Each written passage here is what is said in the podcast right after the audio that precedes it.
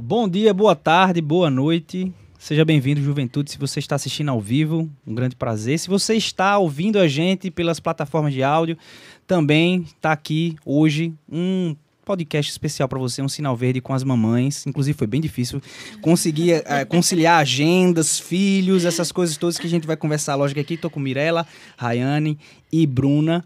E daqui a pouco a gente vai conhecer um pouquinho mais delas, mas antes, gente, enquanto você vai chegando aí, vai preparando aquele almoço legal, gostoso aí, deixando já a mesa pronta para escutar ou para poder assistir a gente na sua televisão, queremos aqui convidar você para saber. Obrigado, Bruninho. Aliás, eu tô recebendo muita ligação da Tim da Clara. É isso só comigo ou tá acontecendo não, com vocês não, também? Só com você. Todo mundo. Meu Deus do céu! comigo não, graças a Deus. Meu Deus, é sério. Eu vou, vamos fazer um bolão aqui. Quantos, bote aí no chat, quantas ligações da Claro ou da TIM eu vou receber até o final desse podcast? Porque assim, eu já recebi duas aqui, só nesse, nesse períodozinho. Se bem que eu não vou fazer isso, não. Vou, vou desligar aqui Dá as notificações. É. A pauta é operadoras de telefonia. obrigado, Adriel. Obrigado. Você sempre. Tá vendo? Você precisa de um microfone, cara. A contribuição de vocês é maravilhosa. É, bom, avisos. Domingo a gente tem culto, como vocês já sabem. Nove e meia a gente começa o culto faz aquele pré-culto e entra a pontezinha, que inclusive tá sensacional. Não sei se vocês estão assistindo a pontezinha, acho que não, né? Sim, a Mora acho ama que... a. Todos os domingos, obrigatório. não consegue prestar atenção direito hum. ainda, né? Mas eu sempre coloco. Mas é, mas assim, é, Clara também tá na mesma dinâmica, né? Tipo, ela ela olha, ela se ela, algumas coisas chamam a atenção uhum. dela e tipo, depois ela whatever, tipo, eu fico, olha, é engraçado que aquele é, o da ação agora, meu Deus, esqueci o nome, é Ação em movimento? Corpo, Sim, corpo, corpo em movimento, movimento, obrigado. Corpo em movimento, eu fico que nem um, um maluco, que nem o, o, o tio lá, que é o nome do tio? Tio, tio Arthur. Arthur. Eu fico que nem o tio Arthur lá, ah, não sei o que, pega o brinquedo, o brinquedo favorito, é isso que ela fica olhando pra mim com a cara que diz assim. Que que não, as crianças se animam bastante é. lá em casa, Agora eles adoram. Louvor, ela ama o louvor, ela é. faz, mamãe, Jesus, Jesus, aí começa a louvor. Vamos conversar sobre isso. Então, nove e meia, temos a pontezinha, começando ali por volta das nove e quarenta e cinco.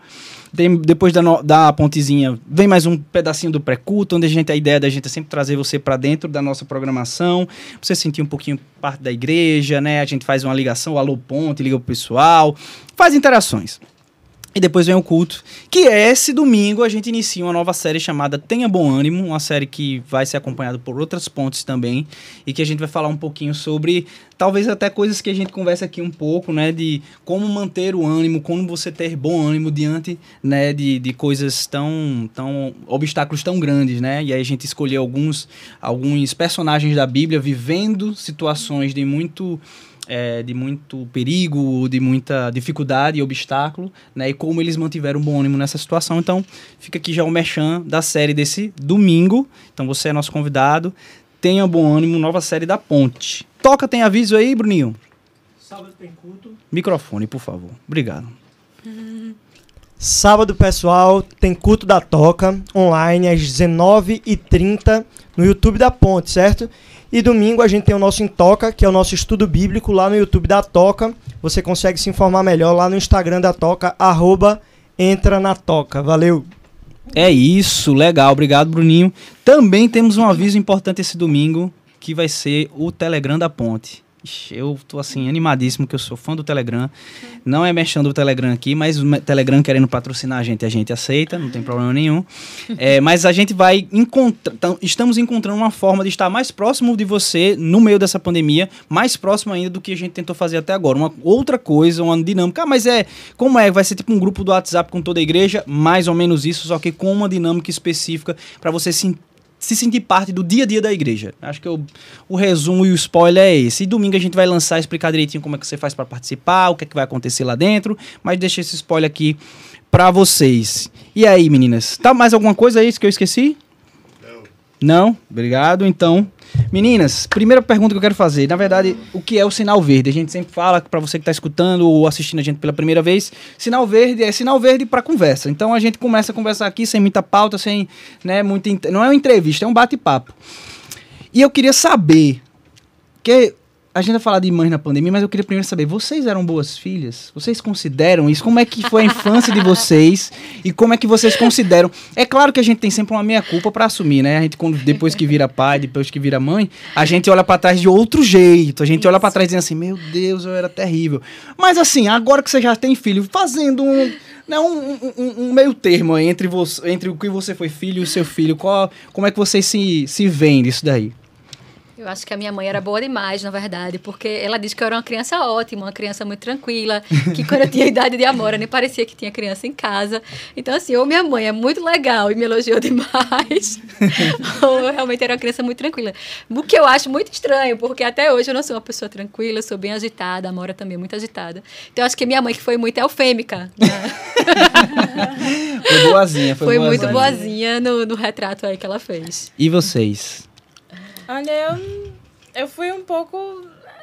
Minha mãe diz, costuma dizer que eu ficava correndo atrás do cachorro e puxando o rabinho do cachorro, sabe? Isso não é uma característica de uma criança tranquila. Não, não é. Eu era mais. Eu sou, eu sou a mais velha, né? De três filhas.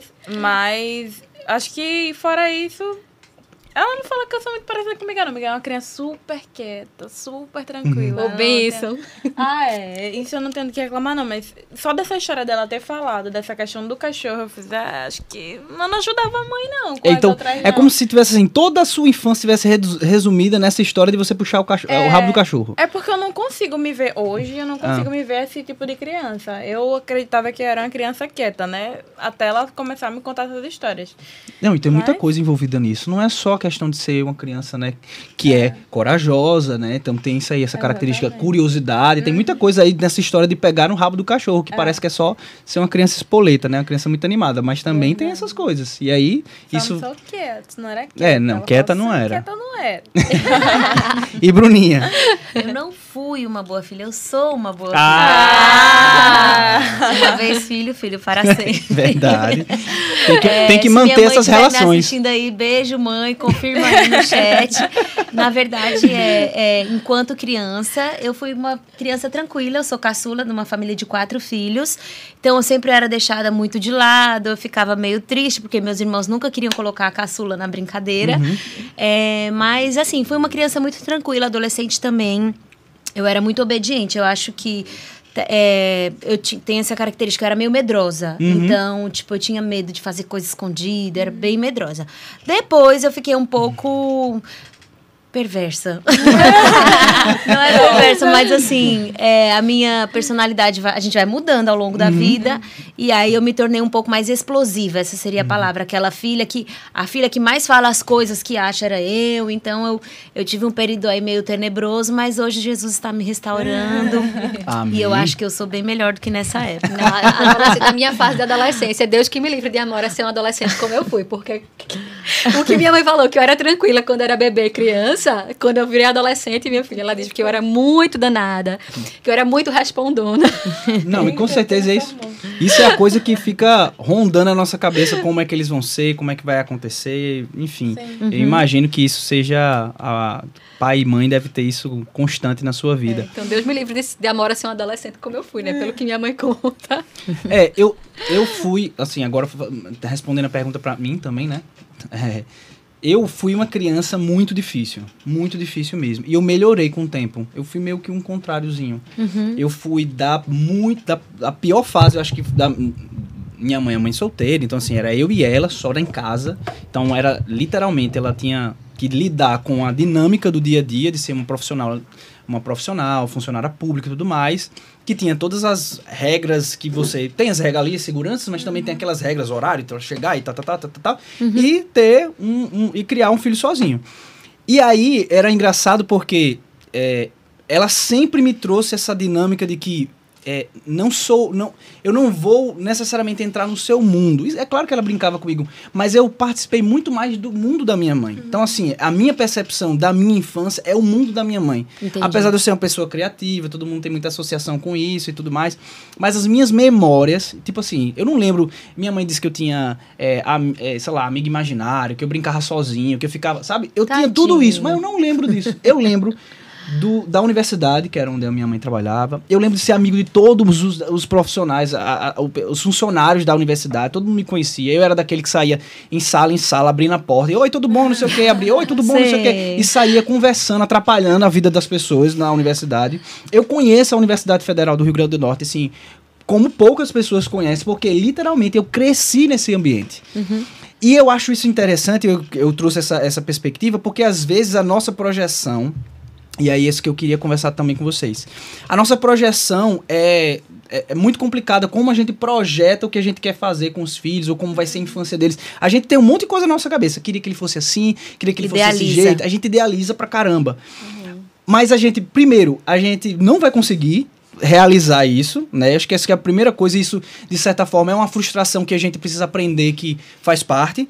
E segundo, não significa necessariamente que não, porque não é a ideia que a gente teve que ele não vai curtir. Exato. Porque eu acho que na cabeça da minha mãe, ela devia se culpar imensamente por me levar pro trabalho todo dia. Isso. E pra mim era outra coisa. Você Porque a minha memória, né? eu amava. Eu, eu, eu, e eu acho que esse jeito de comunicação, de conversar com as pessoas, tem muito a ver com isso. Porque eu era uma criança no meio de um monte de adulto. Eram outros tempos também. Não dava pra fazer aquilo Sim. hoje em dia, né? Mas assim, era, era engraçado. Então, essa, vocês passam por essas, essas reflexões. Isso, isso faz sentido pra vocês? Como é que vocês im- imaginam? Vocês têm esses tipos de frustração? Eu tenho, na verdade, é, é bem essa questão do ideal, né? Quando a gente pensa, é, como mãe, a gente sempre projeta, né? É, de acordo com a nossa infância, de acordo com as nossas experiências ou daquilo que a gente acha que é certo, a gente projeta e fala: quando eu for mãe, meu filho vai ser assim, assim, assim, Ou assim. Não vai ser assim. É, assim, ou assim. não será assim, assim, assim. Uma coisa muito importante, né, da gente ter, é, uma coisa que Deus falou muito ao meu coração é que quanto mais a gente fica buscando esse ideal, menos a gente se deleita no que a gente já tem de bom hoje, Uhum. né? Então, idealizar é importante para a gente seguir crescendo e lutando e tentar fazer e uma vencendo. coisa, né? Boa, certa. Exato, mas ele também viver em busca desse ideal pode trazer um sentimento grande de ingratidão na nossa vida, né? Porque os filhos, eles não são robôs, os filhos têm uma personalidade única, eles não são programados para agir de acordo com as nossas expectativas, né? Então, na maternidade a gente cria muitas expectativas, desde a gestação a gente já cria expectativas e desde que a criança nasce, a gente já sai levando um monte de, de paulada, né? É. Um monte de, enfim, de é, de surpresas, né? Mas eu acho que é isso, é, é viver o possível, Uhum. é o que nós temos para hoje, né? Então precisamos ser mães possíveis. E é engraçado que isso independe da pandemia, né? É, independe, da, Independe da pandemia. pandemia. Total. Independe da pandemia. É, no meu caso já foi um pouco diferente. Tipo assim, como eu engravidei é, sem querer, né? Tipo, ele totalmente surpresa. Eu não sonhava em ser mãe, eu não almejava ser Uhum. mãe.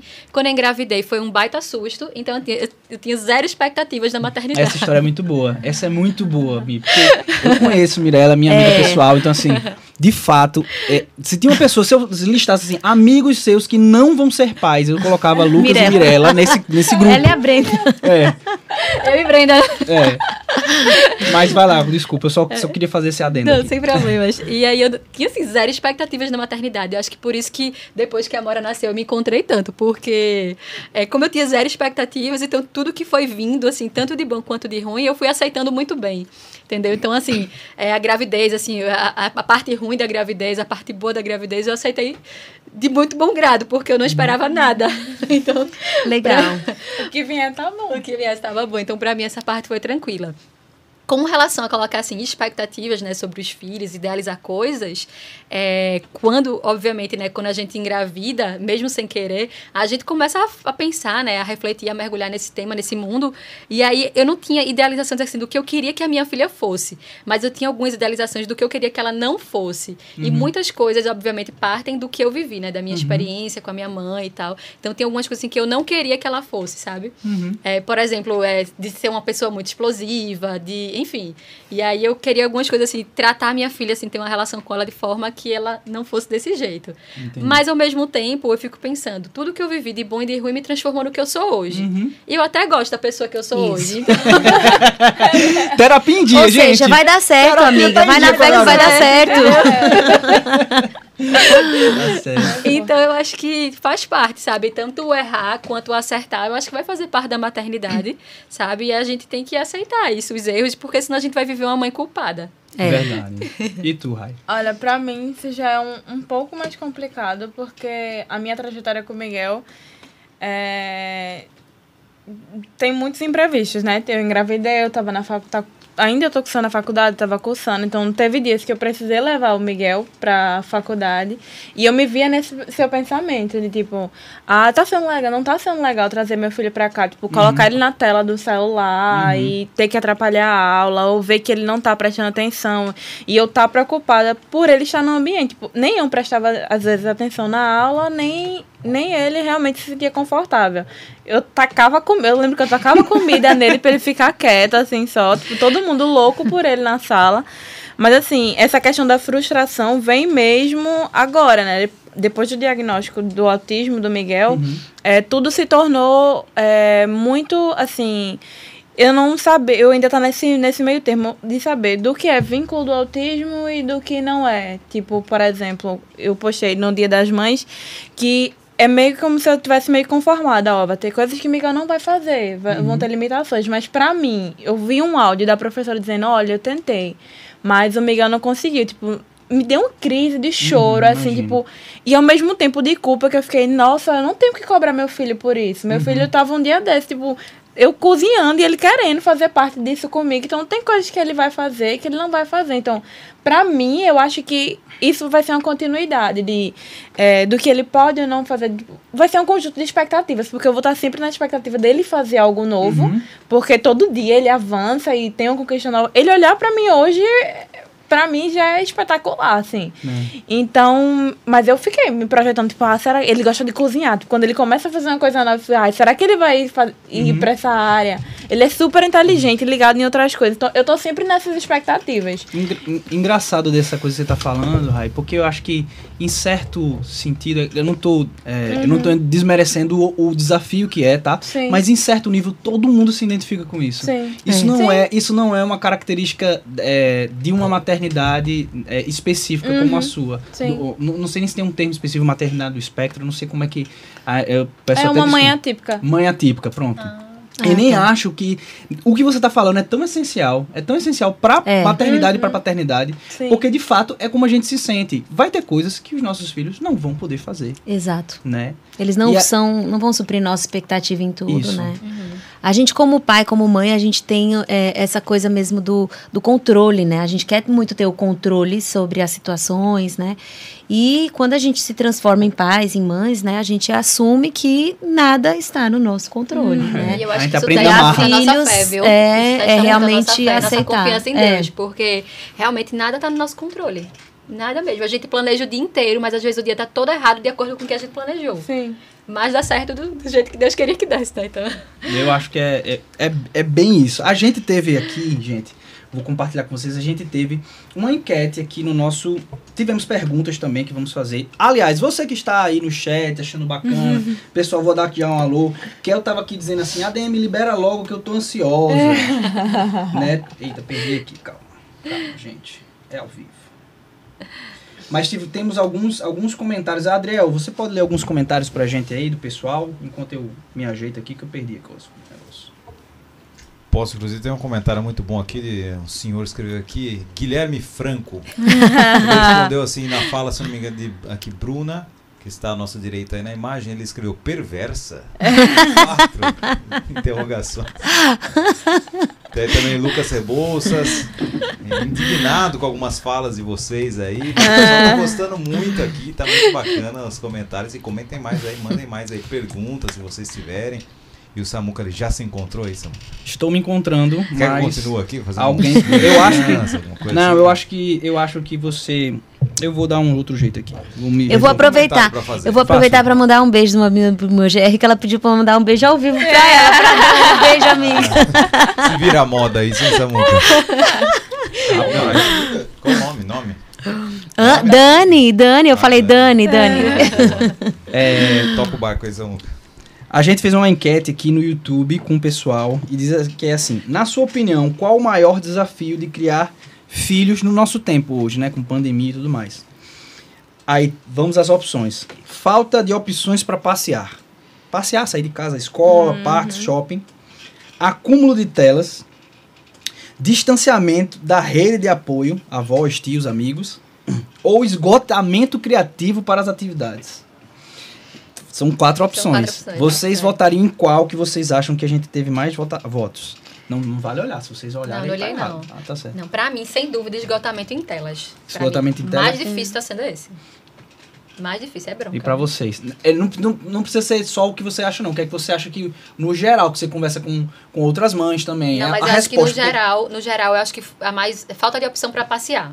Tá, beleza. É, eu acho que também. Principalmente por essa questão, tipo, é, eu não devo deixar o Miguel em tela, tipo, normalmente.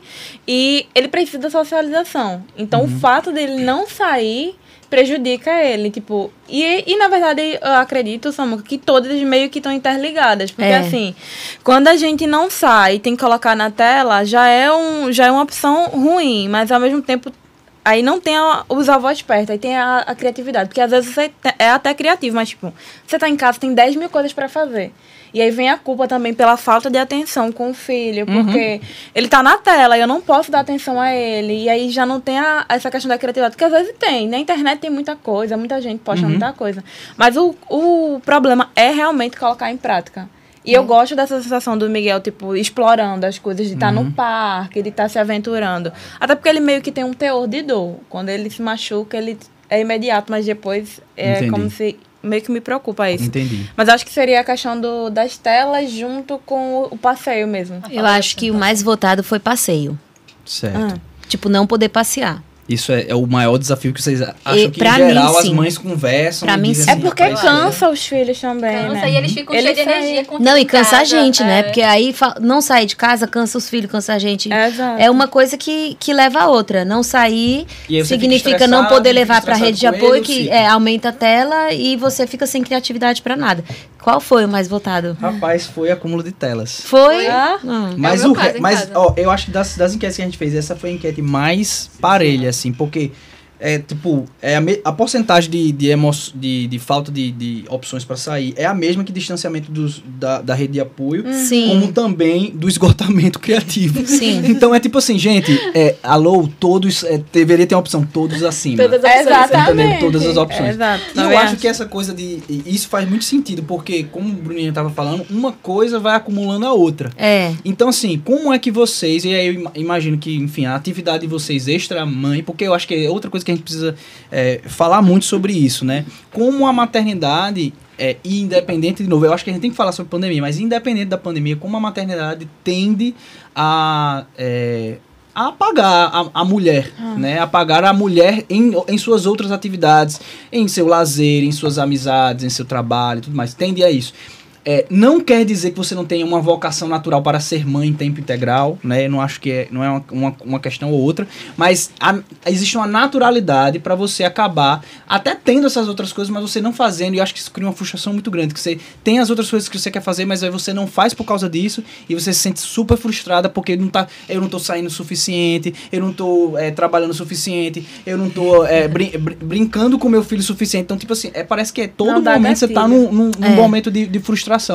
E eu queria entender, o que é que hoje, apesar de, disso, de- de- da, da maternidade ter uma importância muito grande na vida de vocês, o que é que hoje vocês têm que, às vezes, negociar com o seu filho e dizer assim, eu preciso, isso eu preciso cuidar da minha vida, dessa área da minha vida. Isso é um gatilho, isso é, É, um... eu isso é um... acho que cada um aqui poderia dar uma aula aqui sobre isso, Samuca, porque Exatamente. eu acho que é uma das maiores dificuldades, assim, de ser mãe, eu acho, né? Pelo menos falando por mim. Mas eu acredito que quanto, tanto o Rai quanto o Bruninha poderiam aqui passar horas falando sobre isso, porque eu acho que ser mãe, a gente abre mão de tanta coisa que chega uma hora que a gente percebe que abriu mão de tanta coisa que a gente precisa voltar atrás e fazer um caminho de volta Uhum. pra mulher que a gente é, sabe? Uhum. Porque o menino nasce, aí é um furacão, é um monte de mudança no nosso corpo, na nossa vida, na nossa rotina, na nossa vida profissional. Então, assim, até, assim, cuidar da gente mesmo, assim. Às vezes a gente abre mão de cuidar do cabelo, de cuidar, botar uma maquiagem, vestir uma roupa. E pra ficar em casa, que a gente na pandemia só fica em casa, não bota uma roupa de sair. Às vezes eu me arrumo pra ficar em casa, porque... Me arrumo Muito também. bem. É uma maneira de se sentir melhor, Né? né? E eu não tava fazendo isso. Tipo assim, Aliás, todas, É. todas deram de bate e pronto dizendo que iam participar desse sinal verde aqui. A mesma hora. Sim, vamos. Vamos, Vamos participar. Não sei por que sobre. Foram as convidadas mais rápidas a responder. eu acho que tem muita coisa aqui, ó. É uma oportunidade, assim.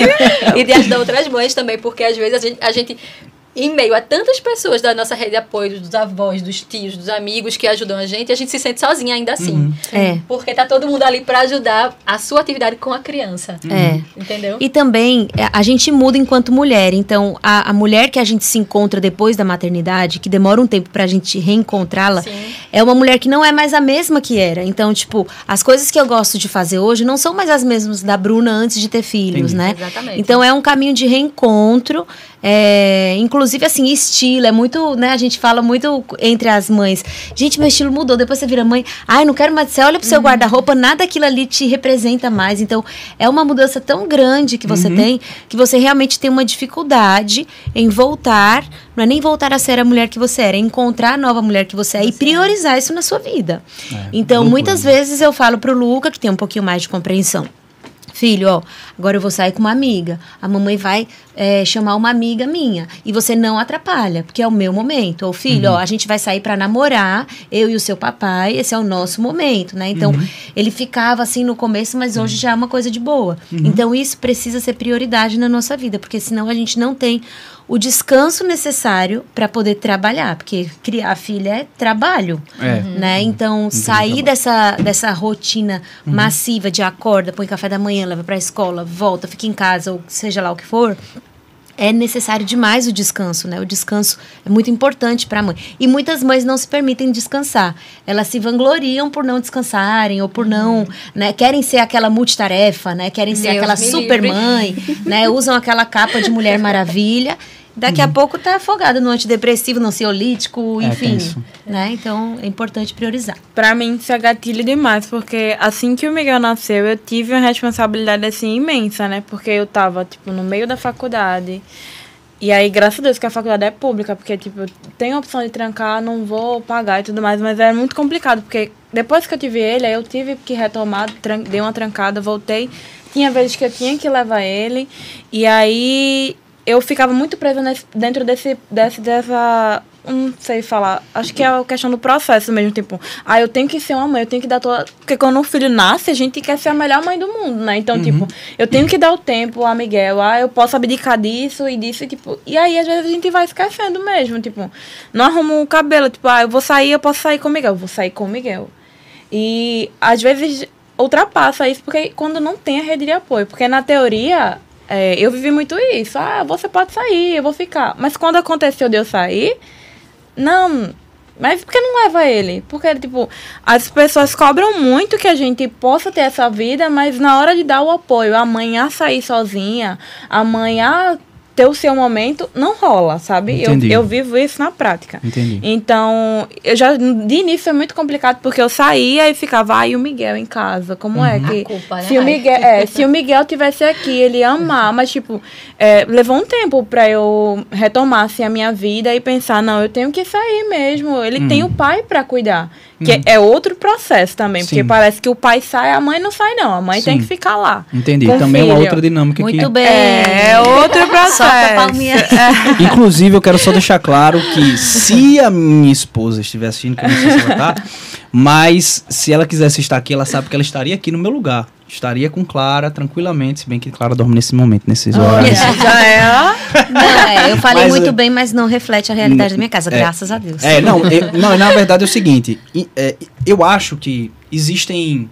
É, existe uma expectativa, nem, nem entrar nesse assunto, mas achei massa. Sim. Porque existe uma expectativa de que toda mãe seja uma coisa e todo pai seja uma coisa específica. Eu acho que existe uma linha de raciocínio que precisa ser de cuidado mútuo, acho que essa é o mais importante. Perfeito. Né? Independente de até onde você vai, até onde ele vai, até onde ela vai nessa dinâmica. Mas eu acho que o importante é os dois se reconhecerem nesse processo como parte Sim. de um suporte do outro. Isso. Né? E aí é. E Ah, respeitando as habilidades de cada um. Uhum. E cada casal casal tem a sua habilidade, né? Eu, aí eu, eu ia dar esse, esse exemplo. É, a- certa vez, Renata, eu, eu publico muita pou, é, pouca coisa. Na verdade, eu tenho publicado pouquíssimas coisas nas minhas redes sociais, mas Renata faz o trabalho de atualizar todo mundo sobre a vida de Clara. Graças a Deus, que o pessoal adora, pede pra colocar. E aí, certo dia, ela acorda muito cedo, né? Naturalmente, Renata acorda muito cedo e eu durmo muito tarde. Então, assim, eu durmo, eu durmo por volta do meu turno, é até umas duas e meia da madrugada. Duas, duas e meia é o horário que fica ali. Se Clara acorda, eu vou lá e pego. A partir das duas e meia, Renata fica. Não quer dizer que ela vai acordar, mas ela fica tipo assim, agora é o seu Ela turno. já descansou. É, que ela acorda muito É. cedo, acorda umas 5 horas mais ou menos. Então, o que geralmente acontece é. Eu entrego a, a faixa do, da- Do da- do- turno. do turno pra ela, vou dormir às duas e meia. Quando dá 5, 5, 5 e meia, Clara acorda. E aí ela acorda e, tipo assim, é, é um tempo, né? Tipo assim, ela brincando, acorda, não sei o que, come, tarará. Teve uma hora que Renata disse assim, já era umas, sei lá, umas 7 horas. é, e ela tava meio cansada já assim, não sabia o que fazer. Fez uma história assim, o que é que eu faço? São, é, acordou às 5, já brinquei, já fiz isso, não sei o que, não sei o que. É, o que é que eu faço? E a pessoa respondeu, acorda o pai, né? Então, tipo assim, eu entendo que a pessoa, nesse momento, diz assim, tá sozinha, tá sem o pai, mas aquela não é a realidade da nossa casa. A realidade da nossa Isso. casa é diferente. Foi um alinhamento que os dois disseram assim, tá de Perfeito. boa pra você isso? É, é isso, isso funciona pra você, né? Então a gente, te- literalmente, eu acho que um das, das dificuldades e desafios da nossa é, experiência como pais, essa questão dos horários são é, das menores. Eu acho que tem muito mais de será que a gente precisa ensinar isso? Será que a gente precisa ensinar? A gente tem mais conflito quando diz respeito às decisões Educação, né? e a educação do que necessariamente no trato. E eu não tô tirando aqui o meu, meu da reta, não. Eu acho que a Renata trabalha muito mais, ela tem uma intensidade muito maior com, com Clara. E a gente tá trabalhando para ser mais equilibrado. Uhum. Mas, é, e, e eu trouxe esse, esse tema porque eu acho que a rede de apoio, aí eu tô colocando o pai Uhum. nessa história, eu tô colocando. co- colocando o pai, não, né? Quando a gente porque não é obrigação é, do obrigação. Isso, desculpa, desculpa. Já levei uma porrada aqui já. ao vivo. É, o que eu ia dizer é quando você tem uma família mais próxima, quando você tem uma família mais, mais distante, ou quando você não tem a presença, né, com alguém em casa, é, uma, sei lá, uma pessoa que lhe ajuda, que trabalha com, com você. Então, tudo isso constrói uma necessidade que vai dando espaços para essa maternidade ser mais leve. Isso. Então, perfeito, a pergunta que eu tinha feito era tipo assim: hoje eu já entendi que a gente precisa contar com isso, mas o que é que vocês hoje não abrem mão? E já foi uma coisa que, fez que, faz, que fez até doer o coraçãozinho. Ah, eu vou fazer isso, mas hoje vocês dizem: não, não, hoje isso é importante pra mim e eu sei que é importante eu fazer isso pra eu me sentir bem, pra eu ser uma mãe melhor. Tem alguma coisa que vocês não Com certeza, hoje não muitas. abrem mão mais de, de- nessa relação? Muitas. Trabalhar pra mim é essencial pra descansar a cabeça. Eu preciso trabalhar. Eu não consigo ficar o tempo inteiro em casa cuidando de criança. Me esgoto emocionalmente. Trabalhar é uma válvula de escape para eu conseguir descansar. Outra, viajar pelo menos uma vez no ano, nem que seja ali pra esquininha, só eu e o Gui, né? Sair um pouco, tirar um pouco ali a, minha presença de dentro de casa, descansar de filho, gente. Filho cansa demais, né? Então, viajar, assim, fazer al- alguma coisa a, a sós, né? Uhum. E na semana encontrar pequenos momentos pra mim. De repente, um turno no meio da tarde, né? Que eu vou e eu, sei lá, vou fazer qualquer coisa que eu quiser nesse Entendi. turno, quer seja ir no supermercado, porque eu quero e não por obrigação, ou fazer uma unha, arrumar um cabelo, né? Então, na semana eu preciso de pequenas pausas, trabalhar e, e pelo menos de vez em quando dar uma viajada, uma saída, só, só eu e o Gui, sem filhos, pelo menos uns dois dias. Não quer dizer que é fácil, mas é, não tá lá, é né? fácil, mas se for 10, tamo dentro, tamo topando também. Isso aí é o próximo item da minha lista, porque a Amora ainda mama, né? Então ainda não consigo É, passar dias isso. sem ela. Uhum. Mas esse daí é o próximo item da minha lista a ser conquistado. Mas e vocês? O que é que vocês hoje não abrem mão Pra assim, cuidado de vocês? Com certeza é a academia. Com certeza. Eu acho que foi uma, uma virada de chave, assim, na, na minha vida, até da maternidade, porque após a maternidade, um mês eu tava com o corpo, ó. Porque a gente diz que não se pre- se preocupa. A mãe, a mulher é- vira outra, realmente, como a Bruna falou, é outra pessoa, o corpo muda, a cabeça muda, tudo muda. E Depois eu dei uma engordada e quando eu emagreci, que eu fiquei, ah, eu preciso sair de casa, justamente pra dar uma endorfinada, pra eu fazer um exercício físico, assim, tipo, aí eu vou relaxar, vou chegar em casa, relaxar, porque às vezes a gente tá em casa, como a Bruna falou, a gente não, não tá só cuidando de filho, tá cuidando de filho, tá cuidando de casa, no, no meu caso, eu tô estagiando, eu tô tendo que fazer as coisas da faculdade, então é sempre muita coisa, é como se você nunca tivesse sem fazer nada. E eu Hoje eu penso exatamente assim como a Bruna. Ah, eu vou ter que tirar um dia no final de semana, eu vou sair, vou encontrar minhas amigas, eu vou assistir um filme, eu vou sair pra conversar. E é completamente diferente, assim, a rotina. Porque hoje eu já tenho esse pensamento, ah, o Miguel tá em casa, tá em paz, ele tem com quem cuide dele, então agora é o meu momento. Então, eu preciso fazer isso. Tem vezes que eu tô lá, na preguiça, arretada, dei pra academia, eu fiz, mas eu vou. Não, hoje eu É o vou. meu momento, né? É o meu momento, isso. Mas aí a gente passa mesmo a ter essa coisa de tipo, ah, hoje eu vou cuidar do meu cabelo em paz, eu vou realmente colocar aquela roupa, ficar tranquila, tomar um banho demorando, Samuca, tomar, Ei, um, tomar um banho. banho. Pelo amor de Deus, lavar Verdade. o cabelo na paz. Isso é um momento que não. Ninguém. Eu fiquei doente. Demora anos pra conseguir. É, eu fiquei doente, eu acho que uma se- semana passada eu peguei chikungunya e foi terrível, assim. A minha sogra foi pra lá, a mãe do, do, do pai do Miguel foi lá e me ajudou, mas como você se sente, assim, bem... impotente? Debilitada. É, porque você tá lá, eu não posso fazer nada, eu não podia nem me levantar direito. E é horrível, que eu já, mas eu tava pensando, como é que eu vou voltar pra academia? Porque Eu vai preciso, ser né? complicado. Mas é, é o fato de eu estar impotente, assim, em casa, sem poder fazer nada, também foi muito difícil, sabe? Entendi. Mas é isso, acho que academia... a academia é uma coisa Chique, que... né? Essas pessoas que precisam ir pra academia pra Ah, ficar eu feliz. preciso! Um dia eu chego Pra no eu, seu nível. da, eu preciso ficar, pra eu ficar feliz, eu tenho que estar longe da cadeira. É uma rotina difícil. Mas eu me sinto um pouco assim também com, com a atividade física Um dia eu chego específica nesse que eu realizo, que é o crossfit. Sim. Eu me sinto assim, eu é, é, digo tá até aqui meu companheiro de crossfit. É, a gente é dupla no crossfit lá. Mas- Chocolate mas- também dá essa sensação, tá? Chocolate também. Nada também. contra, Fazer não. compras. Não estamos fazendo Eu mérito dois, aqui. eu vou e como. Não estamos fazendo mérito aqui do que é melhor. Mas o que eu ia falar é, é de como a- essa, no caso a atividade física, nesse caso específico, ele serve muito para você desligar um pouco. é, você tá fazendo exercício, no meu caso, né? Sim. Eu faço. Parece que eu tô indo por causa do exercício. Né? Parece que eu tô indo até por causa da estética e tudo mais. E nada contra. Tem, você pode ir por conta dessas coisas, é legítimo. Mas eu tenho ido e o principal, é, a principal ferramenta nesse caso é o desligar a mente. Porque lá, como são Isso. muitos complexos, é, é, é, movimentos complexos, eu preciso me concentrar tanto numa coisa só Que vai desligar, né? que eu desligo todo o resto que é a minha grande problemática na vida, que é pensar em muitas coisas ao mesmo tempo. Então, como eu é, meu é como se meu cérebro incrivelmente, ele ele é como se saísse essa fumacinha assim, tipo, tá tão fritando aí, pss, Para, para porque eu tô só fazendo aquilo, só fazendo Isso. aquilo, não consigo mais me concentrar em nada. E eu saio do CrossFit como se eu tivesse feito, lá, sei lá, uma terapia, assim, eu Legal. saio leve, legal, de um bom humor por conta, claro, tem a endorfina, mas Uhum. também por causa desse dessa Desligamento. desligamento da mente. É, malhar não me dá esse prazer, treinar não dá esse prazer É. todo, não. Assim, Mas o que é que dá? Mas tudo bem. Mas, Cada um. é, um, né? eu, eu, eu, realmente, eu realmente me encontrei também. Assim, na academia sou péssimo, nunca quis, nunca gostei. Você é uma vitoriosa. Eu te, te, te admiro por conta disso. Palminhas pra raio. Ó, Eu preciso, inclusive, voltar a treinar, fazer alguma coisa aí, um pilates, qualquer coisa pra, pra poder manter o shape, né? Mas.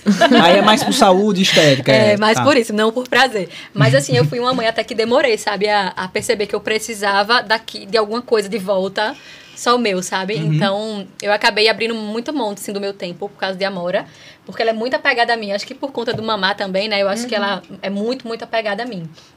Então eu demorei a perceber que eu precisava disso de volta. Mas quando eu percebi, foi tão bom. E o que era? Por exemplo, é, tempo pra cuidar do meu cabelo. Eu adoro ir pro salão. Amo ir pro salão, arrumar meus cabelos. Tipo assim, acho que é trauma de infância, entendeu? Esse, tipo assim, tem os cabelos muito cacheados, eu não passei por esse processo de aceitação. Então, amo meus cabelos lisos, minha gente. Pode me julgar aí, mas eu amo meus cabelos lisos. Que nada, Não tem nem Zé. tempo pra, pra julgamento. É, então, assim, ir pra salão pra mim é imprescindível. Eu preciso ir pelo menos uma vezinha na semana, arrumar meus cabelos, retocar meu ruivo. Mas, é, mas eu acho que é isso. É, No começo a gente até conversou antes. O que é que a gente vai conversar? E vai ter aquelas perguntas básicas que todo mundo faz sobre a maternidade e tal. E eu acho que é, a- o papo era esse. Era tipo assim: a gente ia falar das mães. sabe? Eu entendo toda a dinâmica do desafio que é com os filhos, mas essas mães são mulheres, são profissionais e tem essa essa característica que a gente muitas vezes quer colocar sempre numa caixinha muito específica, falar sobre uma coisa muito específica. E a realidade é que, e é- isso é um sentimento lá de casa, assim, eu agora trazendo minha, a minha experiência, né?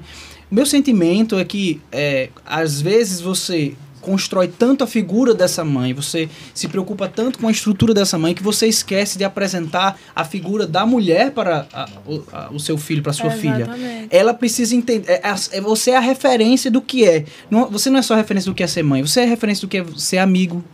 Você é referência do que é ser profissional. Você é referência do que é, sei lá, ter higiene pessoal. Você é referência de tudo, porque ele tá aprendendo tudo. Né, Nos naquele- olhando, nos no- observando. Nos olhando. Então, tipo, se você não é, se você só é mãe, ele só vai aprender a ser mãe. Exato. Ou ele só vai aprender, ele só vai ter referência na vida do que é ser mãe. Olha, eu não tinha pensado por esse caminho. Ele não tem outra, ele não tem outro complemento. E aí a importância de, de também ser filho, né? Ou seja, a figura da quando a gente tem próximo ou até tem não necessariamente de sangue, mas tem de criação, tem de apoio, pessoas mais velhas para você mostrar essa essa filiação, né? Se mostrar que, olha, também existe uma, uma relação de respeito aqui, aonde a gente, porque a gente tende quando a gente se torna pais, a gente tende a, às vezes, tornar é, os nossos avós como um pouco como rivais, assim, porque entendem mais do que a gente. Não, a gente que, que quem entende do meu filho sou eu. Então tem essa dinâmica às vezes que é uma que é uma crítica que existe, né? Lá em casa, por exemplo, contando a história, quando a gente é, ia tu- nossos pais são maravilhosos, assim, a, a gente é muito privilegiado, porque os meus pais são amigos dos pais de Renata. Amigos mesmo, assim, tipo, a gente mora aqui em Recife, eles moram em Natal, e eles vão jantar um na casa do outro. Inclusive, ele deve estar assistindo aqui, senão minha mãe vai assistir, porque ela adora o sinal verde. Aí, é... é Beijo, ele- da guia. É, beijo tia da guia. Mirella tá aqui dizendo que vai comer um feijão verde aí em casa depois, né? Ela- minha mãe disse que Mirella é ruinzinha pra comer. Eu vou revelar isso daqui. Ela disse, Ah, "Ah, essa, com- isso- essa face dela eu conheço. a Nutri, a Nutri vindo à tona aqui, ó. Vamos falar mais sobre a Nutri, vamos falar sobre os profissionais. É, mas a gente é muito privilegiado com, com, com os nossos pais. Só que a gente tava, a gente tava naquela crise. Como é que vai ser lidar com essa relação com eles, né? Isso prestes a Clara nascer. E aí a gente sentou, conversamos, eu e Renata, preparamos um textão, assim, bem bonito. Dizendo, vocês são super importantes. Vocês vão ser, assim, a nossa referência. Vocês são os nossos heróis. A gente botou ele lá em cima e depois assim, mas quando Clara nascer, a partir de- daqui, as decisões são nossas. Os erros são nossos. A gente precisa errar para aprender. E a gente criou toda essa estrutura para tentar conversar com eles, para dizer assim, olha, é, a gente quer vocês próximos, mas a gente precisa de espaço para tomar essas decisões, Isso. né? Então, porque de fato, até essa relação, eu preciso que, que, que os meus filhos me vejam, é, meu filho, meus filhos já tô, será que vem um segundo aí? É, spoiler. É, precisa me ver como pai, né, dele, ou seja, tomando decisão, mas eu preciso da presença também dessas pessoas que possam me representar como filho, para que eles te- ele tenha essas referências. E a gente às vezes esquece nesse, nessa dinâmica, principalmente na maternidade. Então, é por isso que eu fiz essa pergunta. O que é que vocês não abrem mão mais de ser, de se reconhecer como Mirella, como Rayane, como Bruna? Agora eu quero fazer outra Sim. que é o que é que vocês abandonaram. Tipo assim, o que, não é o que vocês estão com dificuldade de fazer. É o que assim, não faz mais sentido isso pra mim. Agora que eu sou mãe, isso não faz mais sentido. Boa pergunta, Boa Samuca. pergunta, Samuca. É. Eu, Eu- acho que nem. Eu não consigo pensar, porque eu, eu gosto de pensar no, no que Miguel precisa muito de mim agora, no momento, principalmente por ele ser uma criança típica. Mas eu gosto de pensar que meu filho vai crescer, que minha vida vai continuar a partir disso. É. Então, se eu me esqueço, ou se eu deixo de, eu abdico de algo agora, eu acredito que eu vou sentir falta depois. É claro que, Não como a, entendi. Como a Bruna falou, tem coisas que realmente a gente abandona.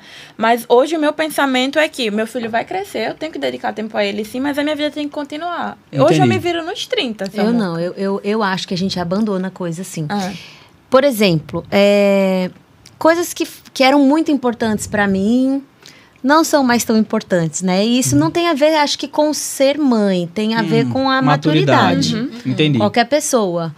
Por exemplo, eu era uma pessoa muito mais preocupada com o que as pessoas pensavam sobre mim. Então, eu sempre cuidava muito da, da, de quem eu me mostrava ser para os outros. Então, redes sociais, é, Instagram, essas coisas. Na época nem tinha Instagram, acho, era Orkut, sei lá o quê. É, mas eu gastava muito tempo Claro, eu gasto muito tempo em rede social porque eu trabalho com isso, né? Eu sou Uhum. autônoma, eu tenho um perfil que eu tenho que ficar alimentando, mas não, não faz mais tanto sentido as preocupações que eu tinha antes em relação a tentar ser algo que eu não era, assim, sabe? Ou, ou tentar ser algo. é, Ou tentar apresentar, uma, só apresentar uma parte específica da sua vida. é. É, então eu acho que eu gastava muito tempo pensando nisso, assim. Uhum. Acho que depois que eu fui mãe, meio que não deu muito tempo. E foi bom, porque foi um processo de aceitação incrível, assim. Entendi. Que eu sofri por volta de uns 30 anos, que deu uma virada de chave. Eu já era mãe há uns dois anos, mais ou menos, nessa época. Então, foi uma coisa que, de fato, me consumia e me trouxe muita leveza na vida. Então, isso foi uma das coisas que eu abandonei. É. Legal. Eu tive que abandonar as minhas noites, né? De, É, de saídas. de tive- Mas isso eu não em dia, abandonei porque sim. eu quis. Eu abandonei porque é necessário. Criança tem que dormir cedo. Não, mas eu acho que enfim. a resposta que você deu foi melhor. A primeira, Até né? Primeiro porque não precisa ser a mesma experiência para todas. É, acho que a maternidade exato. é individual, né? Então, tipo Isso. assim... A gente vive vidas diferentes Exatamente, também, né? Então- com totalmente. certeza. Então, eu acho, acho ótimo que a gente tenha uma divergência no, aqui, nesse sentido. Mas é legal porque são duas perspectivas diferentes da, do que, do, de como se reconheceu que se precisava se abandonar. Talvez isso fosse uma coisa que a maternidade te ensinou. Se eu tivesse feito a pergunta, o que é que a maternidade te ensinou, tu talvez tivesse tido essa... É, com, com- é considerado também outras respostas. Mas o que eu acho legal na história toda é que é isso. É, é uma, a maternidade é uma coisa, e a paternidade também, é uma coisa que é tão. É tão. é, uma dimensão humana tão complexa que você pode é, literalmente abandonar ou Sim. não as coisas e, te- e a sua vida, de certa forma, seguir É. por um outro caminho. Então, tipo, eu acho isso muito legal. Agora, se as práticas, né? Eu acho que essa, essa coisa que eu tava perguntando mais, é se existia uma prática que você, como você falou, ó, antigamente eu tinha uma preocupação de mostrar uma dimensão da minha vida específica. Agora eu já tô, não tô mais preocupada com isso. É. Então, legal. É tempo se arrumando também. Eu acho que quando a gente, a gente aprende a se arrumar rápido.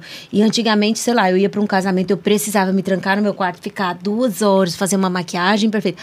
Hoje em dia, se deu pra fazer maquiagem, deu. Se não deu, Entendi. vamos fazer aqui qualquer Massa. coisa, aprender um É código. e a gente leva mim. muito mais de boa, né? Assim. A mesma coisa pra mim. Eu acho que meu nível de necessidade de aceitação Hum. melhorou bastante. Tipo assim, eu acho que eu tinha muito mais necessidade de ser aceita, hoje em dia eu não tenho mais. Uhum. E eu acho que a maternidade, porque ser aceita dá muito trabalho, entendeu? Muito. eu, sei, eu sei bem o que é Eu isso. fiquei assim. Aí eu, ah, velho, se quiser gostar de mim, não. Isso, Um perfeito. beijo, minha filha me ama. Alguns filtros caem, né, gente? Alguns filtros filtros caem, caem. Isso é. é. muito legal. Gente, a gente tá assim, eu tô achando massa, porque a gente tá tendo muito comentário. Eu não tô tendo nem tempo, o papo tá tão bom. Eu não tô tendo nem tempo de ler os comentários. Mas tem muita coisa aqui. Primeiro que o Lucas tava dizendo que queria comentar mais, mas infelizmente a Amora tá lá com ele aí Certo. não tá sendo tão. Mas Raquel Leão tava dizendo o seguinte, ó. Eles ficam entediados em casa. A criança é, entediada dificulta o o humor, o sono, ou seja, aquele ciclo, aquela bola de neve que acontece. Né? Aí Gabi Charamba falou. É, E um criança tempo, entediada que é, tela. você precisa de um tempo, né? Um tempo dedicado para você, fazendo algo por você. Achei legal. Aí Ingrid falou: já quero saber o que fazer para Pedro dormir. Deve ser uma mãe recente, esse daqui, né? É, porque sangue de Cristo tem poder e não dorme. E esperam, com uns quatro anos dorme. não, e essa coisa. Coitada, parece Quatro anos de de Maria, vida. não dorme também. Isso Até quatro anos é normal, É. segundo a ciência. Olha, gente, eu queria entender anos, também, porque esse, o mundo da maternidade, é, eu acho que assim, a- é, eu acho que precisa ter mais conteúdo em relação a, a, a se reconhecer como pai, a entender o pai não só como uma figura, mas como uma prática também, sabe? Acho que tem que ter mais conteúdo. Mas, meu sentimento é que, tipo assim, o mundo da maternidade de uns anos pra cá, assim, sei lá, tô botando aqui uns cinco anos, ele criou, assim, uma, um, boom de conteúdos, de, de, de, de falar, tudo bem, falar de filhos de uma maneira é, generalizada também, mas estou falando da maternidade, de mães falando sobre se aceitar, sobre tudo isso que a gente tá falando aqui, Sim. né, sobre abandonar, sobre manter algumas coisas, o que você, enfim, tanto conteúdo em relação a isso, e aí eu acho que nesse sentido também começou a criar uma certa patrulha em relação ao que você pode fazer, o que você não pode fazer, né? E aí aquela coisa da, da experiência individual de cada pessoa, de saber o que está acontecendo ali e justificar a, a, a decisão que ela tomou. Às vezes é meio que não, não importa muito a tua experiência, isso é errado. Vou dar um exemplo pra gente abrir para vocês conversarem. Meu sentimento é que até 2019, o maior dos vilões de qualquer pai de qualquer mãe era a tal da tela. Era muito estudo que dizia que você não pode, que ia matar, que você. Eu tô Que é só exagerando. uma hora a partir É, de dois anos. Isso. Na e era um, e até hoje. é, ainda é, né? Ainda é. Pronto. Mas é o sentimento, e é um sentimento pessoal pelos perfis que eu Sim. sigo de, de, de filhos e tudo mais, é que veio a pandemia e o povo diz assim: Não tem gente, fazer." a gente tá na, a gente tá na guerra. Tem o que fazer. Vamos fazer não, o é quê? assim, não tem o que fazer. Né? E aí a gente minimiza. E aí problema. todo mundo, como se tivesse fazendo um grande pacto mundial, disse assim: gente, vai ter tela, tá certo? E acabou o assunto. Ninguém mais. Com certeza. Então, assim, eu queria entender. Nesse exemplo específico, claro que a gente teve uma pandemia que justificou todo o processo. Mas existe isso pra vocês também? Tipo assim, vocês lidam com essa, essa pressão do, do olhar do outro. Vocês são também profissionais, então também tem essa questão de vocês terem que, é, é, de certa forma, Bruninha trabalha especificamente com isso. Então, é, como é que vocês hoje lidam? Será que é, é, é realmente isso? Existe ainda muito essa patrulha ou a pandemia deu uma segurada nessa galera que estava mais preocupada em dizer, Eu acho apontar o dedo? existe. Eu acho que existe, mas assim, vou te dizer que eu, eu sou muito feliz, assim, com essas patrulhas. Principalmente na, na família. Na família, assim. Tá, tá. Eu, Eu não- ri, eu ri porque ficou engraçado. Sou muito feliz com essas patrulhas. Eu tô assim, gente, ela gosta de ser. Não, não, não Cuidado, sou- porque não teu Instagram não. tá aqui no, no descritivo, o pessoal vai começar a dizer assim, descer ô o Mirella, sarrafo, né? já que você gosta, então é, tá errado isso, tá errado aquilo, tá errado isso. Olha aí, a São Morinha. os não sei- pitaqueiros, né? Ah, Pois vamos eu sou lá. muito feliz, assim, porque eu não tenho muitos pitaqueiros na minha vida, assim, graças a Deus. Eu não sei se eu que faço vista grossa também, mas principalmente, assim, na família, a questão com as avós. Eu não tenho nenhum problema, assim, nem com a minha mãe, nem com a minha sogra com relação a isso. Também, se eu tivesse, eu não ia poder dizer aqui, né? Não ia- não ia- Linda. Não sei não. Isso.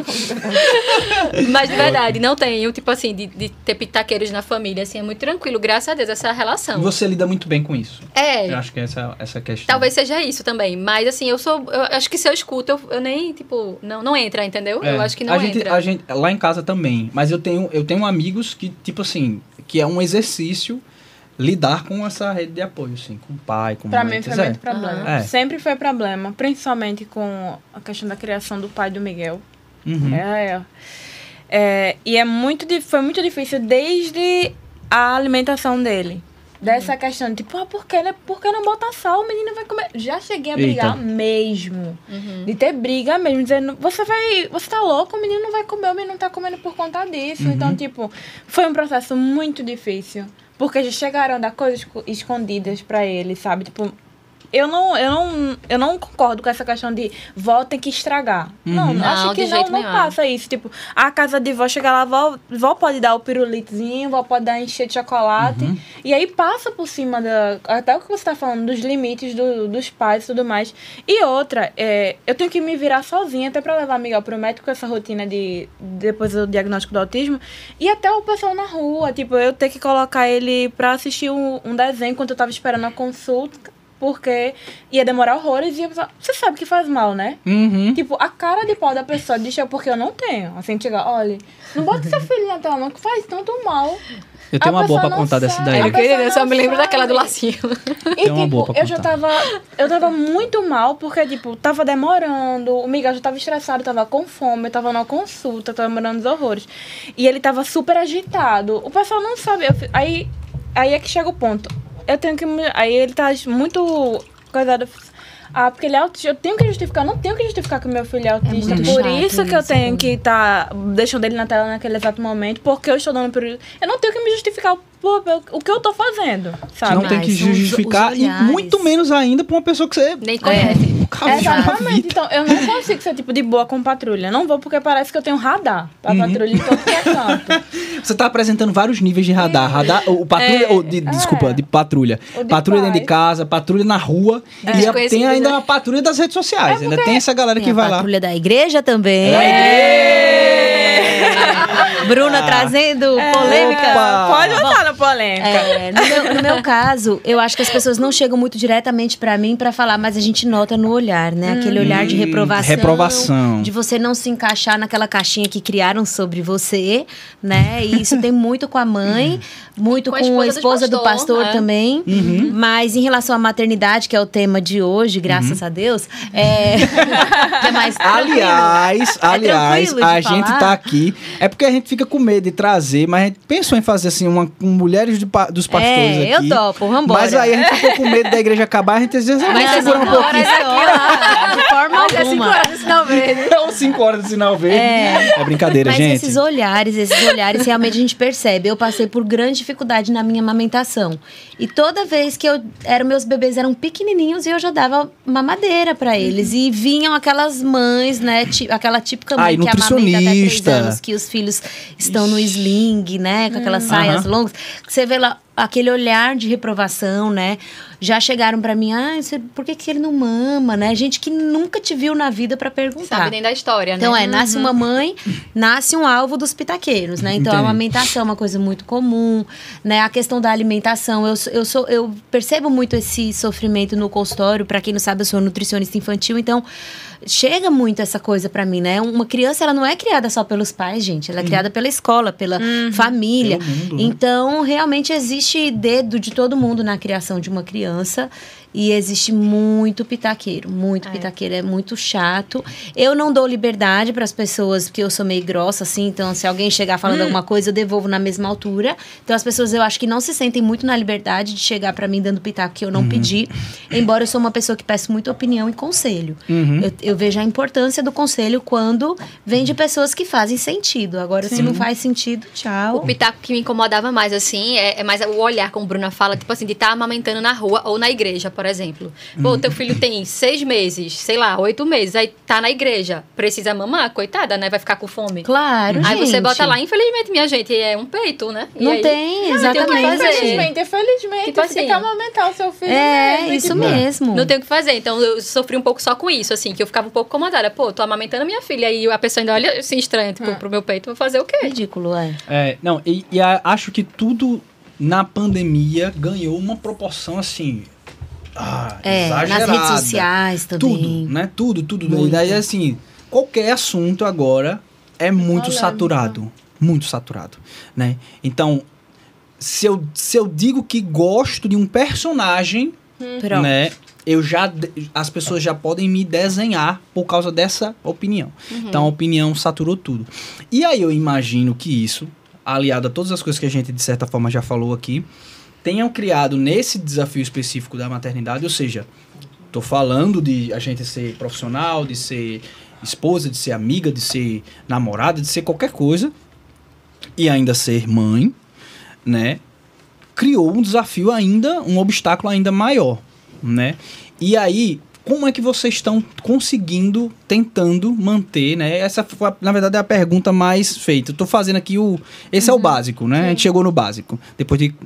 Já fomos uma hora de conversa, conseguimos se liberar do, do básico Do durante básico. Uma, uma hora. Mas a pergunta, por exemplo, da, da, da Maria Luísa, né? É, como é que vocês estão lidando com esse estresse, né? Estão fazendo alguma coisa específica. Aí a Dani diz assim, tem programação, qual é a programação sem aglomeração? Então essas perguntas que, assim, no final das contas agora é, e a pandemia? Como tem impactado e como vocês têm respirado, tentar, tentado superar essa, esse, esse tempo? Eu acho que pra mim a maior dificuldade foi mais no início, eu acredito pra todo mundo, né? Porque era algo muito novo. É, tanto o vírus, né, quanto a situação mesmo. A gente não sabia assim o quão con- contagioso era e tal. Então eu lembro que quando a pandemia começou, que foi março de 2020, a Amora tinha cinco meses. E era muito pequenininha e tal. Então, assim, até pra ir na área da piscina do meu prédio com ela, era tipo um vidro de álcool, limpava a cadeira que eu ia sentar, limpava tudo, chegava na porta de casa, já fechava a porta, já tirava a roupa, corria pro banho. Então era muito estressante. Uma ida pra piscina do prédio, assim, sem ninguém, né, obviamente. O prédio era bem tranquilo. Era um estresse. Então eu acho que no início. Quando podia também, E né? quando Quando podia. pôde, Porque é, também porque te- ficou uns teve três meses Fechou, fechado, né? abriu, fechou. Lá, o, o prédio lá de casa, inclusive, foi isso.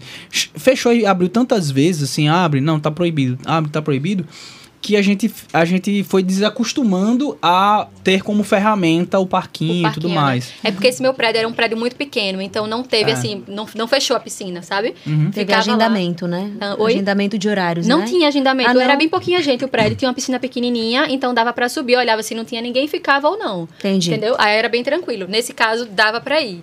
Só que eu lembro que a gente morava num apartamento muito pequenininho. Depois, a gente teve que se mudar no meio da pandemia, inclusive, porque assim, ficou impraticável ter uma criança pequena começando a engatinhar dentro de casa.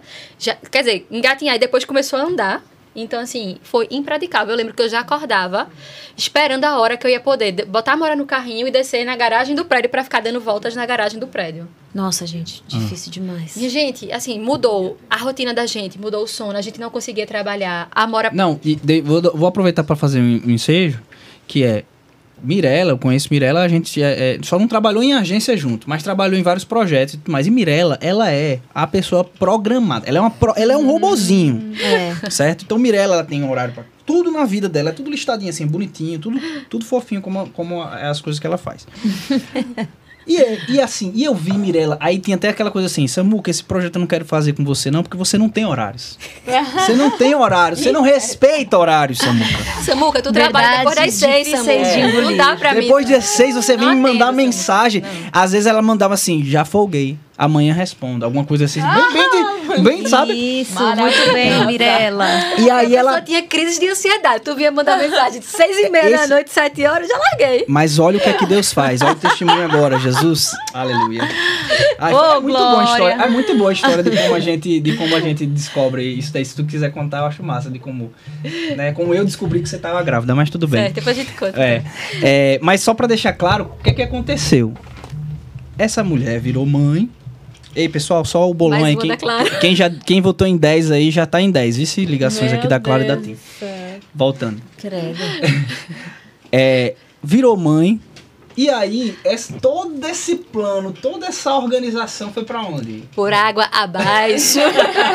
Foi parar no canal de Setúbal. E como é que foi ter que se organizar com isso, velho? Rapaz, assim, foi a coisa mais difícil pra mim, porque é, depois que a Mora nasceu, assim, inclusive eu sei até um testemunho, porque as pessoas mais próximas a mim, Raia, conheci hoje, mas assim, eu tinha muitas crises de ansiedade antes de engravidar por conta de trabalho, então era uma ferramenta que eu tinha, tipo assim, de estabelecer horários, porque senão eu não conseguia viver, eu tinha crises de pânico e eu não conseguia. Então foi uma forma, uma forma de me defender disso, né, de me organizar.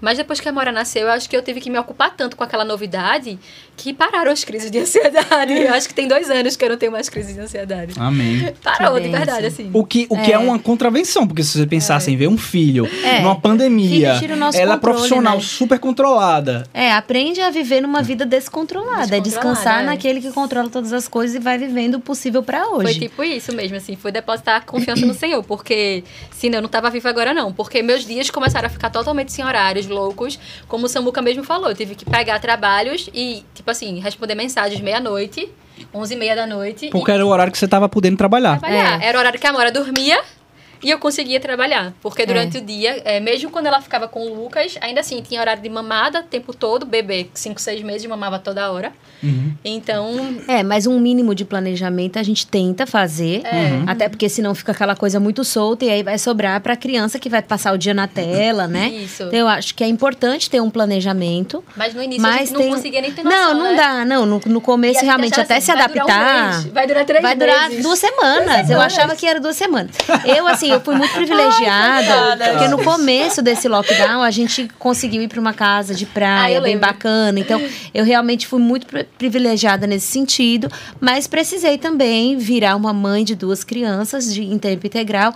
Aí, depois de um mês, eu não aguentei. Eu falei, vamos achar uma solução, me dividir com o Gui. Eu trabalhava de manhã, ele trabalhava à tarde. Às vezes, ele trabalhava de manhã e eu à tarde.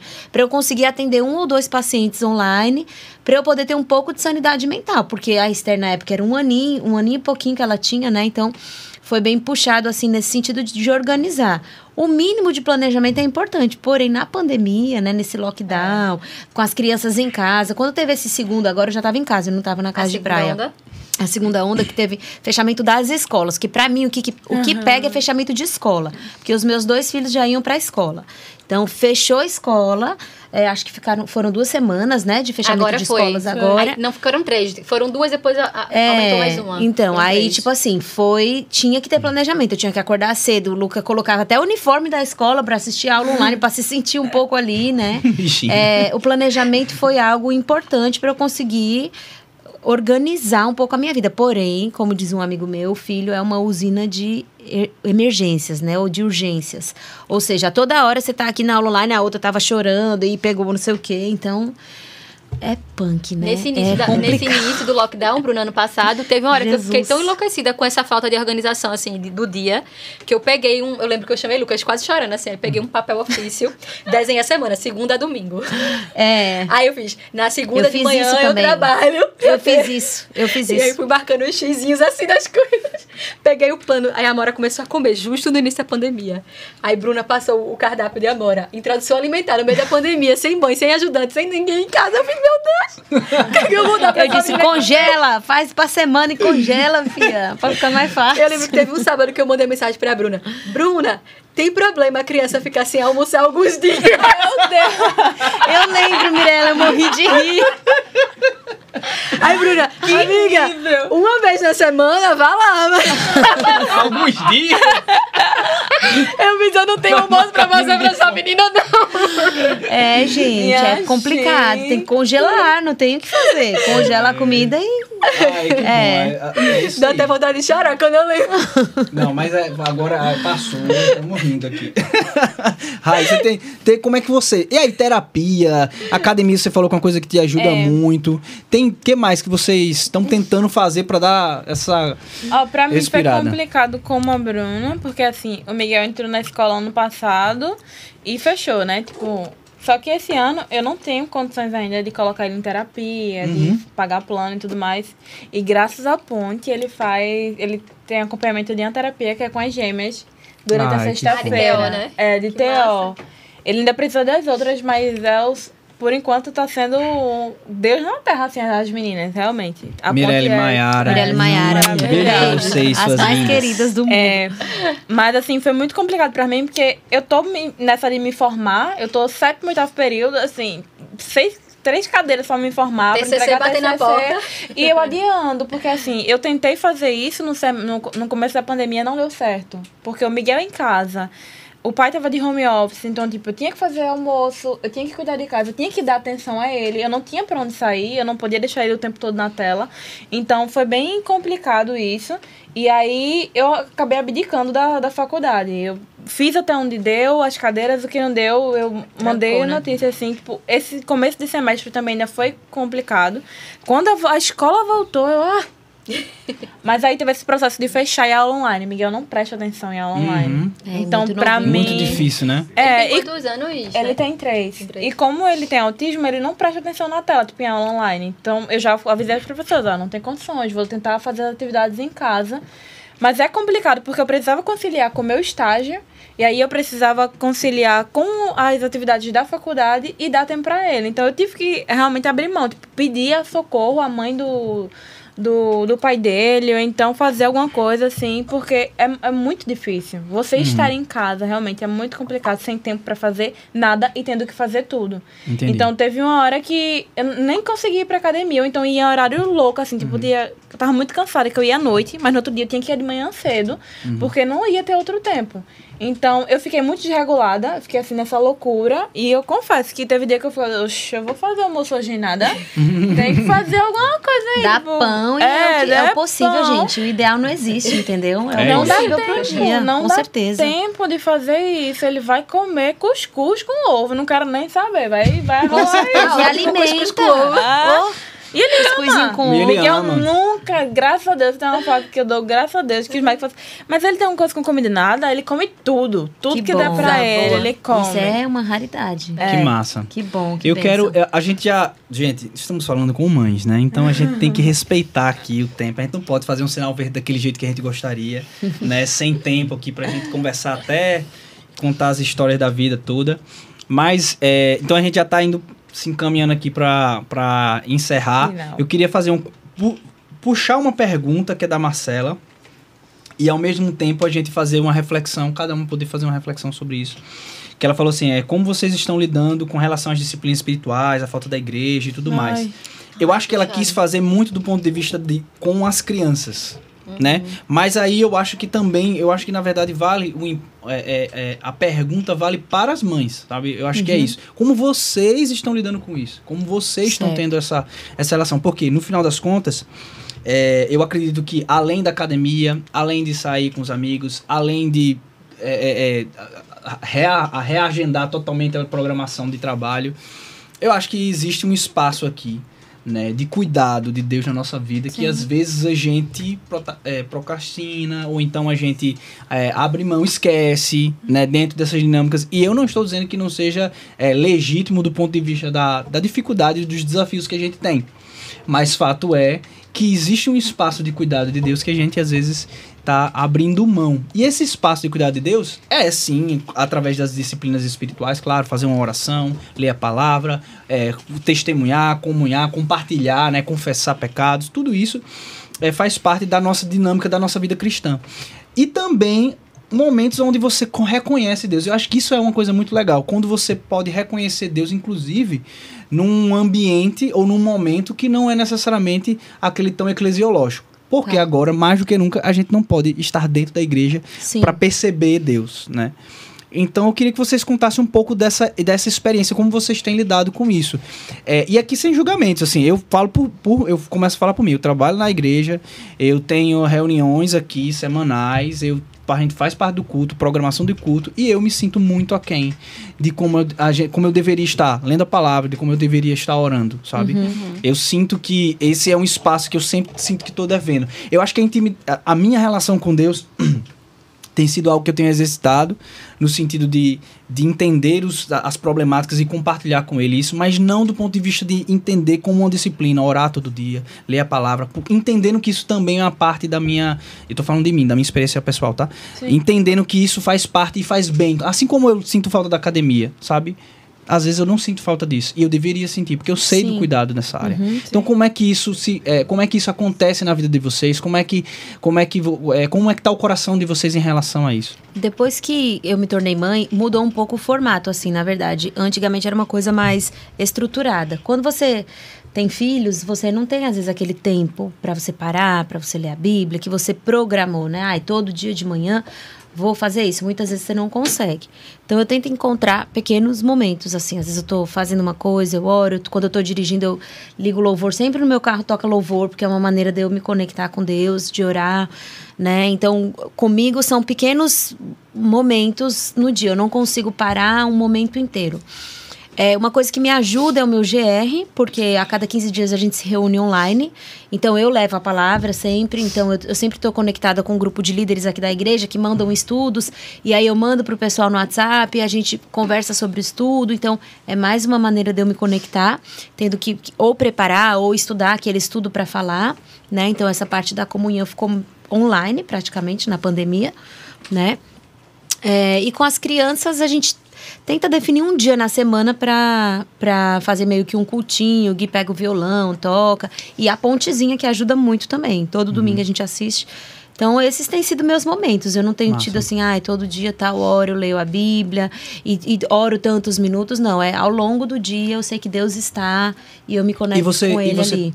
E, e, e, e você percebe o cuidado de Deus Percebo o cuidado mesmo- de Deus, mesmo, mesmo nessa nessas situação. situações e, e talvez até mais assim eu acho que na- nessas situações de mais turbulência da nossa vida né a paz de Deus nos encontra É uma assim. loucura, né? Porque É. parece que tá no pior momento da sua vida, mas de alguma maneira. é mas é, é- isso é o se privilégio de ser filho de Deus né Também. é entender que ele A está é a dele, né? convicção da presença dele e não um sentimento de falta de turbulência, né? É nossa, nossa paz em Deus excede essas turbulências da vida. Então a gente consegue se conectar com a presença dele que sempre está ali, disponível.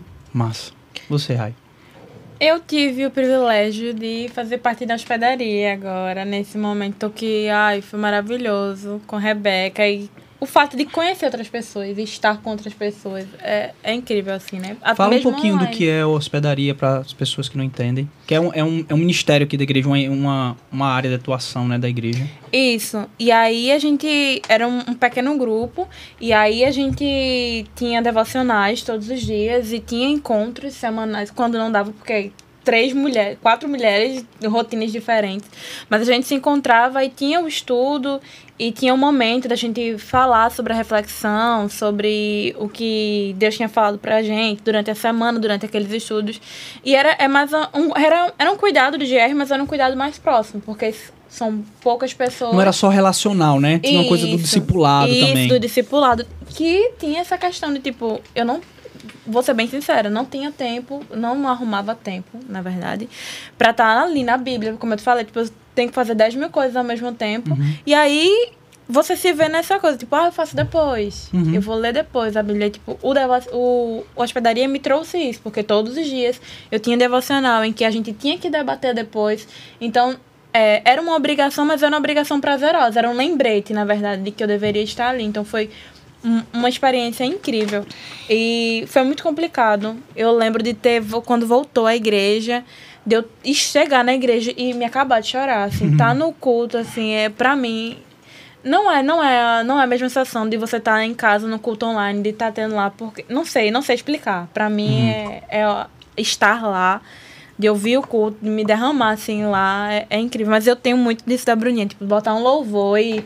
Ai, Deus tá aqui. Eu não necessariamente preciso estar lá, mas tipo, de me acabar mesmo, de chorar, de é, me sentir assim, amada, de saber que eu faço parte de uma comunidade que está sempre perto, independente de a gente estar junto nesse momento de pandemia, assim, fisicamente, Fisicamente, é. ou não. Porque, às vezes ou outra, vem alguém perguntando, ó, aparece alguém da, da comunicação, ai, como você tá e tudo mais.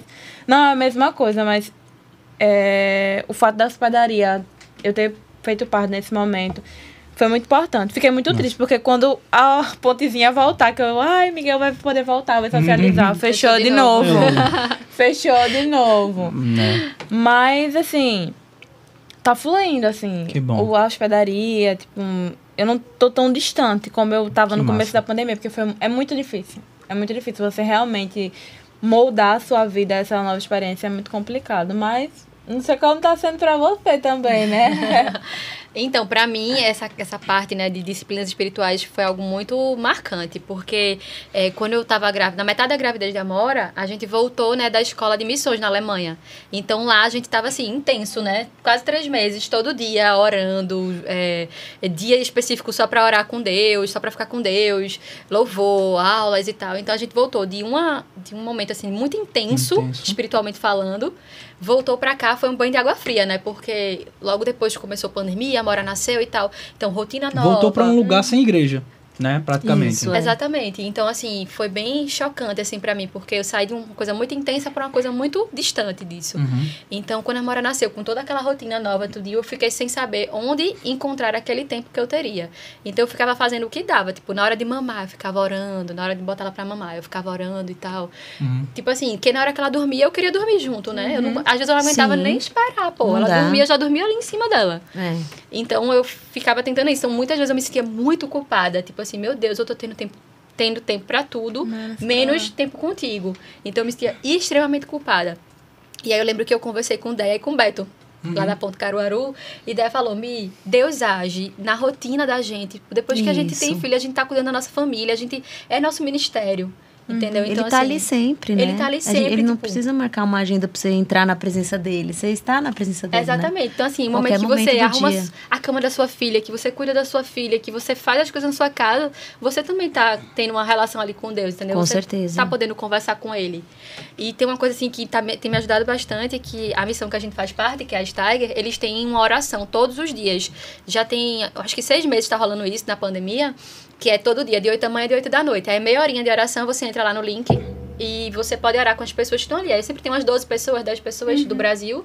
E aí você, então assim, isso meio que me obriga um pouco. Uhum. Não consigo todo dia, não consigo. Claro. Então, assim, sempre que dá, meio que me obriga, sabe? Porque é massa que eu sei que tem ali gente pra orar Isso. comigo. Aí é Se massa. obrigar é bom, né? É. Algumas coisas. Summit. Oi. É, quando ela tava falando, eu, eu lembrei de um livro que tem tudo a ver com isso, inclusive fazendo merchan aí da, da Ponte Shop, que é o Liturgia do Ordinário. Ela indicou esse livro pra mim. Isso, eu tô Pronto. querendo ler. A Raíssa indicou esse livro esse É também. maravilhoso que é justamente nesse conceito de você enxergar Deus dentro das coisas comuns, ordinárias do seu dia a dia. Exatamente. Do cuidado, levantar, do estar com a família, do fazer coisas sozinho, do trabalhar, cuidar dos filhos. Existe bênção e existe Deus no processo comum. Nas Na coisas rotina, que né? parecem rotineiras, mas É. que existe o extraordinário dentro do ordinário, né? É, eu acho que, na verdade, só um adendo aqui, Samuca. É, quando a gente se torna mãe, a gente sente- se sente culpada por não ter mais aquele tempo que a gente tinha com Deus, achando que estamos aquém daquilo que a gente deveria estar. Mas quando a gente percebe que, de fato, estar com Deus é durante o ordinário da vida, que é o mais difícil, né? A gente, na verdade, está atingindo um nível mais profundo de maturidade cristã, eu acho. A gente, Deus está nos levando a sermos mulheres mais maduras, né? Através da maternidade.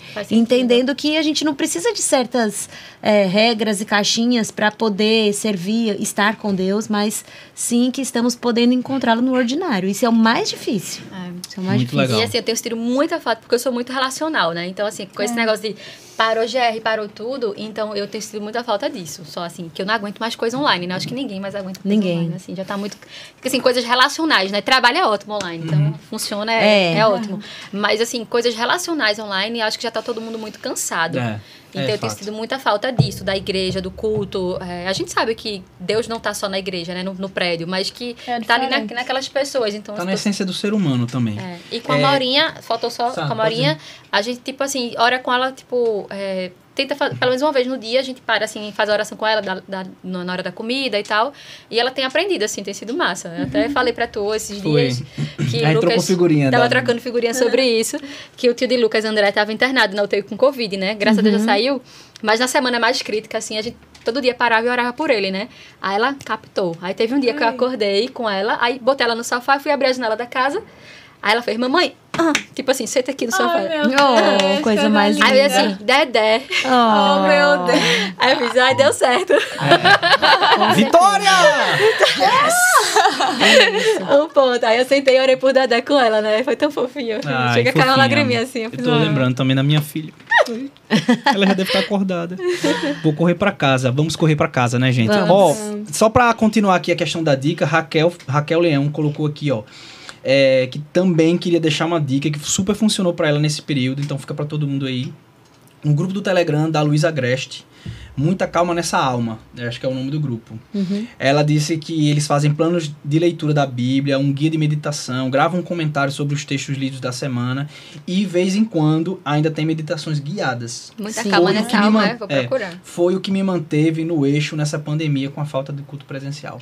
Perfeito. E aí já entra no Telegram pra isso também. Depois vai ter o Telegram da igreja, que a gente talvez copie algumas coisas aí desse grupo, não sei. A gente vai dar uma olhada. Vai que é uma coisa bem bacana, a gente faz pro grupo. Tem Telegram do. Ateliê também. Tem que o é Telegram do Ateliê aqui das também. mulheres também. É isso, A já tem vários tá motivos pra colocando você. Vários motivos pra você entrar no Telegram. Sim. Né? É isso. Meninas, olha, eu, eu vou ser suspeita aqui. Eu gostei muito do papo, queria conversar mais. Acho que foi um dos que eu mais gostei, inclusive, aqui. Não desmerecendo os outros, mas eu. Claro, né? Porque floreamos É, o você-. É isso, Mulher, você né? Por isso onde aí. passa desse seu... É isso.